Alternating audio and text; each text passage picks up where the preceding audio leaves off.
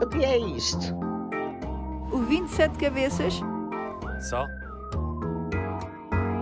É um bicho de sete cabeças. É um bicho muito malandro e manhoso. É aquele que nos vai arrastar a todos.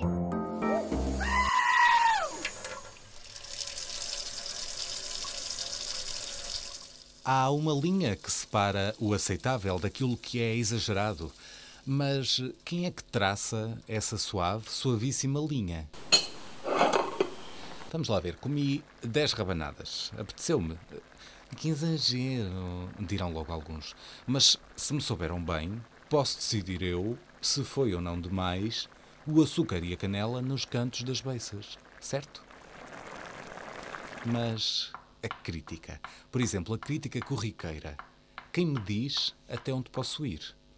Ah, olha para aquela, esqueceu-se das calças, não tinha uma saia mais comprida. Esse cabelo não vê um pente há uma semana. Andas mais gordo. Pois, talvez já tenha roçado o exagero. É que o exagero pede uma balança daquelas bem precisas, chamada consciência.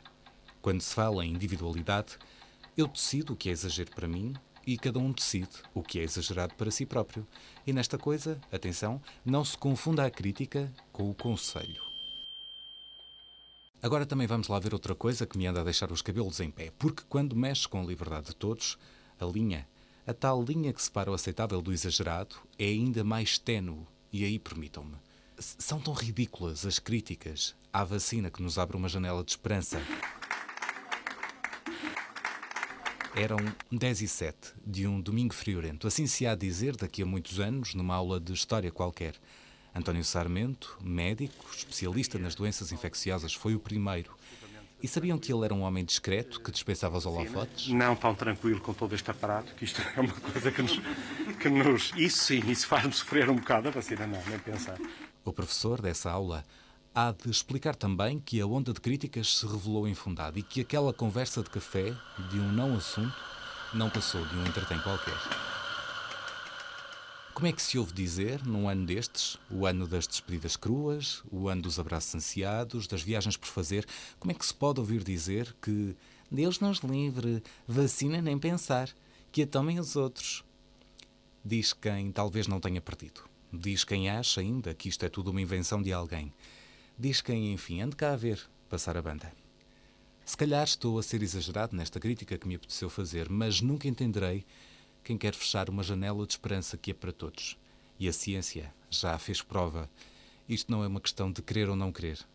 Não é uma questão de acreditar ou não acreditar. E tu, João, quantas rabanadas é que andaste a comer às escondidas, hum? De castigo, vais falar-nos de travessia, pode ser? Até para o ano. O que é isto? O 27 cabeças? Só? É um bicho de sete cabeças. É um bicho muito malandro e manhoso. É aquele que nos vai arrastar a todos.